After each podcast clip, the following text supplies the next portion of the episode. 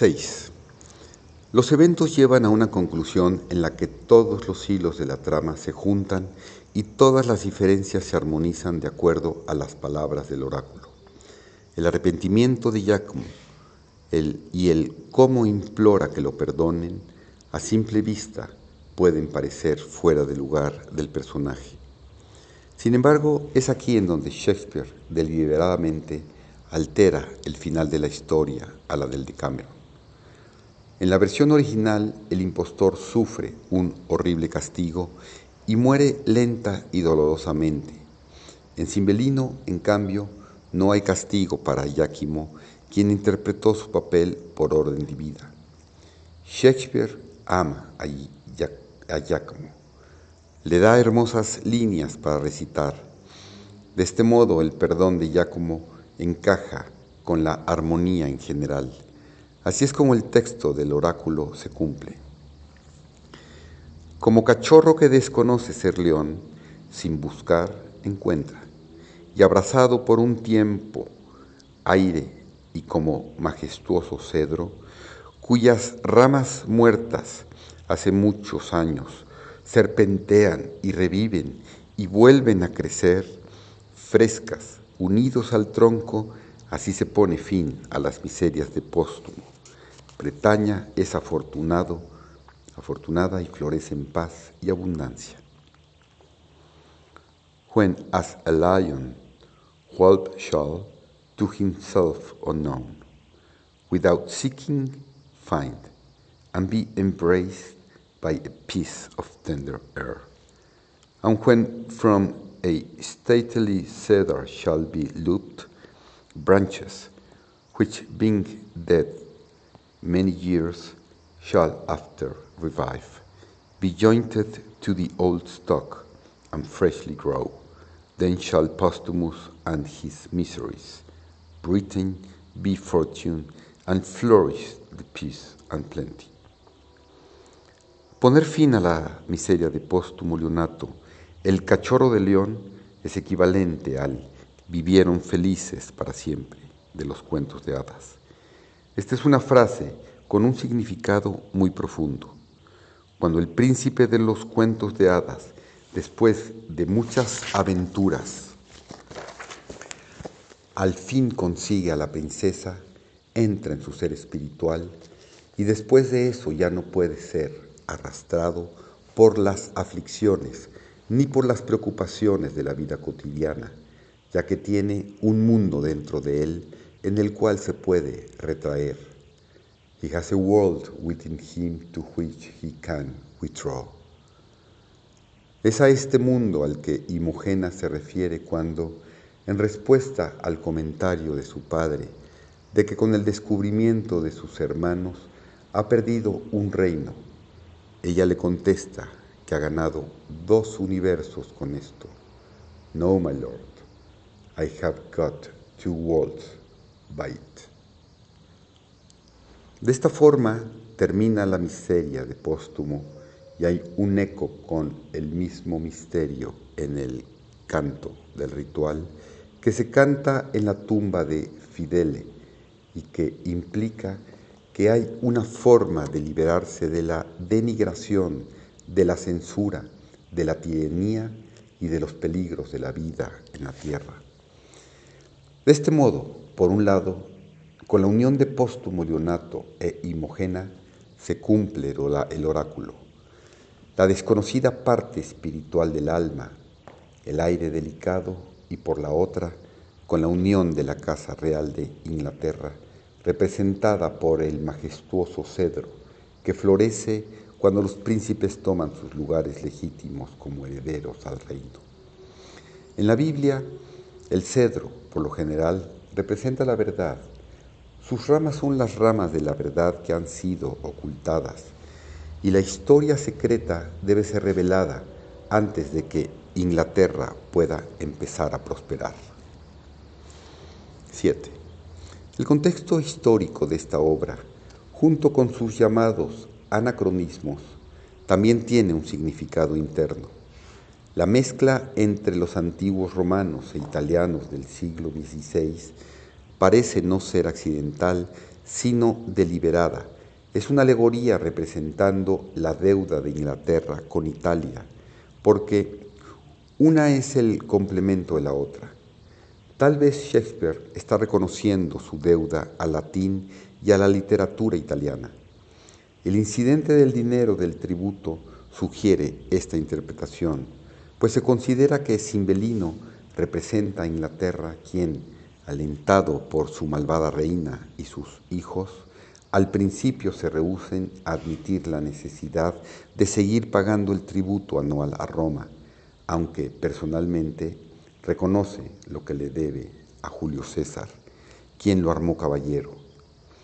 Cloten, en esta escena, parece representar al hombre ignorante de la calle que es autocomplaciente de sí mismo y de poco criterio, diciendo, Bretaña se pertenece a sí misma y no, no pagaremos por usar nuestras propias narices. Britain is a world by itself and we will nothing pay for wearing our own noses.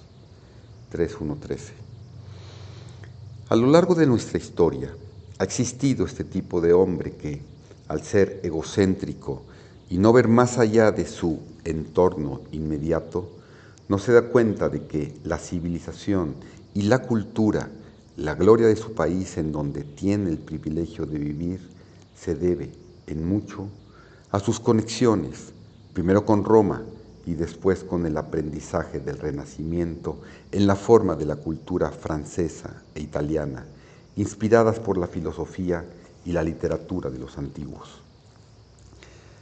El rey se convierte en él mismo otra vez cuando, al final de la obra, con su esposa muerta, su hijo decapitado, la batalla contra los romanos ganada, sus hijos de regreso con él, reconoce la justicia del tributo admitiendo que sólo había sido disuadido de esto por su malvada reina.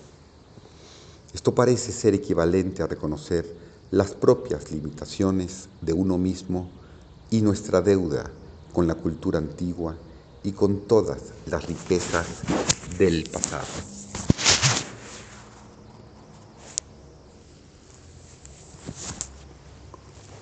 Nota. Anacronismo hay dos tipos de anacronismos, paracronismos y procronismos.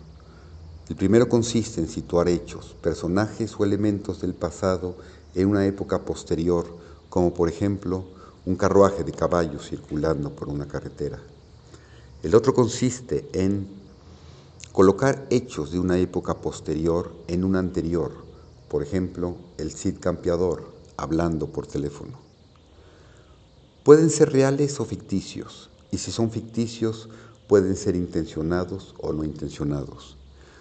Un anacronismo puede ser un artefacto que aparece fuera de lugar en arqueología o geología. Esto a veces es llamado OPART, acrónimo, en inglés Artifact Out of Place. Dichos anacronismos aparecen en forma de objetos más avanzados de lo que cabría esperar para su lugar y periodo. Sin embargo, estos aparentes anacronismos pueden reflejar nuestra ignorancia más que una genuina anomalía cronológica. La visión popular de la historia muestra una idea del pasado en la cual la humanidad tiene un desarrollo primitivo y progresa hacia el desarrollo de la tecnología. Y no obstante, hay objetos anacrónicos que parecen contradecir esa idea.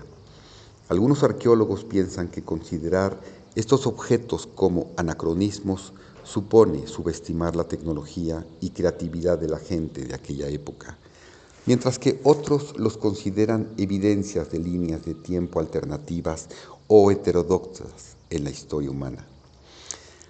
Si se considera el adelanto tecnológico humano paralelo a la expansión y declive de las civilizaciones humanas, es decir, progresando tres pasos hacia adelante, dos hacia atrás, entonces encontrar por lo menos algún anacronismo, o quizás muchos, es algo esperable.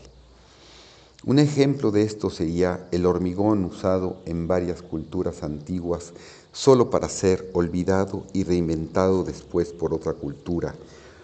O la computadora, ya que los antiguos griegos desarrollaron una computadora analógica conocida como mecanismo de antichitera, mismo que también fue olvidado y reinventado por una cultura diversa hasta el presente, en el que la tecnología se emplea globalmente.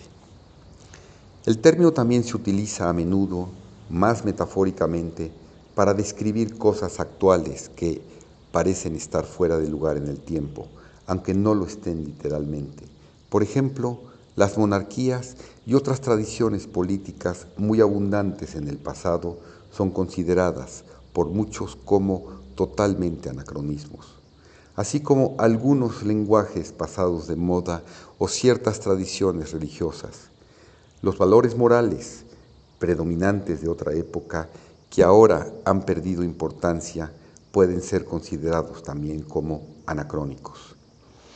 El anacronismo aparece especialmente en aquellos trabajos de ficción que usan una base histórica. Se puede presentar de diversas maneras, por ejemplo, no distinguiendo entre los distintos modos de vida que caracterizan a los distintos periodos históricos o por la ignorancia del progreso de las artes y las ciencias y otros hechos de la historia pueden variar de incoherencias manifiestas a pequeñas distorsiones. Solo a partir del siglo XVIII es cuando este tipo de distorsiones han molestado al público en general. Los anacronismos abundan tanto en las obras de Rafael y Shakespeare así como en varios pintores y dramaturgos de épocas pasadas. En particular, los artistas, tanto en los escenarios como en los cuadros, solían asimilar a los personajes a su propio tiempo y nacionalidad. Los soldados romanos aparecían vestidos como los militares del Renacimiento. La Virgen María aparecía representada en las obras italianas con características italianas y en las obras de Flandes con características de Flandes. Esto sigue ocurriendo hoy día, por ejemplo, en las representaciones de Madonas con rasgos africanos o Jesús caucásico. Hasta la época de Voltaire, Alejandro Magno aparecía en las obras francesas con el traje de Luis XIV de Francia. Del mismo modo, el público de Shakespeare no se preguntaba si en la época de Hamlet existía la Universidad de Wittenberg o si en la antigua Roma de Julio César se usaban las campanas. Sin embargo, en muchos trabajos, tales anacronismos no son simplemente el resultado de la ignorancia que hubiera sido corregida si el artista simplemente hubiera tenido un conocimiento más histórico. Los pintores del Renacimiento, por ejemplo, estaban bien enterados de las diferencias en los trajes entre las épocas antiguas y las suyas propias, dada la atención renovada al arte antiguo en su tiempo, pero eligieron a menudo representar escenas antiguas en modo contemporáneo. Sin embargo, estos anacronismos reflejan una diferencia con respecto a los siglos XIX y XX, en los que se trataba de representar los detalles de las épocas anteriores como realmente eran. Los artistas y escritores de épocas pasadas estaban normalmente ocupadas en otros aspectos de la composición y el hecho de que los acontecimientos de sus obras ocurrieran en el pasado era algo secundario. Por tanto, preocuparse por una gran cantidad de detalles relacionados con el periodo histórico se habría considerado una distracción. En épocas recientes, el progreso de la arqueología y el mayor espíritu científico de la historia ha animado al público a considerar los anacronismos como algo ofensivo o erróneo. Con todo, las producciones modernas aún confían en el anacronismo para provocar un efecto. Por ejemplo, las representaciones de las obras de Shakespeare pueden usar la caracterización de la época del autor de la obra de cualquier otra época hasta nuestros días o incluso de un futuro imaginario como en el caso de la película El planeta prohibido y su adaptación musical, que son una versión libre de la obra La Tempestad, en clave de ciencia ficción, y varias adaptaciones populares de las obras de Shakespeare que usan anacronismos, crean mundos donde entran en conflictos varias circunstancias anacrónicas para crear un ambiente estilístico único que no puede circunscribirse a un periodo concreto. Este uso estilístico aparece también en las películas infantiles tales como Shrek o Hoodwinked, donde se usan con efectos satíricos. Los directores pueden usar a veces estos anacronismos para dar un aire fresco a una historia ya conocida. Andrew Lloyd Webber creó dos conocidos musicales, Jesucristo Superstar y Joseph and the Amazing Technicolor Dreamcoat, en donde se adaptaron historias bíblicas conocidas a la sensibilidad moderna. Las comedias pueden usar el anacronismo para un efecto humorístico. Una de las primeras películas importantes en usar anacronismos fue Tres Edades de Buster Keaton, que incluye un invento del béisbol de la edad de piedra y problemas de tráfico modernos en la ropa clásica. La película de 1974 de Mel Brooks, Sillas de montar calientes, que se desarrolla en el salvaje oeste en 1875, contiene muchos anacronismos evidentes de los años 70, incluyendo un traje de Gucci para el sheriff, un automóvil, una escena en el Grauman's Chinese Theater de Hollywood y referencias frecuentes a Hedy Lamar. Los dibujos animados, los picapiedra, presentan versiones prehistóricas de aparatos modernos. Incluso a pesar de una cuidadosa investigación, muchas historias de ciencia ficción presentan anacronismos debido a cosas que los autores no pudieron predecir, como por ejemplo que supusieran la existencia de la Unión Soviética a mediados del siglo XXI. Con el detallismo exigido a las películas de historia contemporánea, es fácil introducir anacronismos. Por ejemplo, en la película Apolo 13, 1995, aparecen numerosos errores entre los que se incluyen un logotipo incorrecto de la NASA y la aparición del álbum de los Beatles, Let It Be, un mes antes de que fuera puesto a la venta. Los anacronismos en el lenguaje también son muy frecuentes y pueden ser intencionados o no. Los intencionados se usan para que el espectador pueda comprender más fácilmente el lenguaje, ya que éste cambia muy deprisa y si no se hablaran una lengua actualizada en una película histórica, no sería muy difícil entender lo que dicen los personajes. Los no intencionados consisten en poner en boca de personajes históricos palabras de argot y figuras del discurso moderno. Por ejemplo, si en una película el Cid dijera que se va a comer a sus amigos con patatas, sería un anacronismo no admisible porque en aquella época en Europa no se conocían las papas. En la escritura académica no hay lugar para el anacronismo deliberado y los anacronismos se consideran un error en el método de estudiante. Por ejemplo, hoy sabemos que el concepto de translatio imperi, transmisión del imperio, fue usado por primera vez en el siglo XII. Usarlo para interpretar la literatura del siglo X es un error que, una vez visto esto, es obvio como tal. Otros ejemplos son menos obvios. Referirse al Sacro Imperio Romano Germánico como el primer Reich es ver la historia a través de los ojos del nazismo y por lo tanto es anacrónico. Sin embargo, algunos límites son difíciles de definir y hay autores que hoy piensan y escriben en puro anacronismo, a veces sin sospecharlo siquiera. Incluso se creen en alguna vanguardia desde la penosa vetustez de su pensamiento arcaico. Una manera de detectarlos es sugerida por los comentarios críticos del proyecto de filosofía en español. Debido a los avances tecnológicos en los últimos años, se comienza a usar el término anacronismo tecnológico para referirse a viejas tecnologías que están obsoletas hoy en día, como los faxes o walkmans. Algunos personajes, personas sufren de una creencia obsesiva de que pertenecen o debían estar en otro periodo, lo que les impide ocuparse de las tareas cotidianas en el mundo diario. A veces, las personas de edad avanzada pueden experimentar esta condición si sienten que el mundo moderno se ha desarrollado hasta un punto en el que no encajan o no entienden lo que les rodea. Fuente Wikipedia.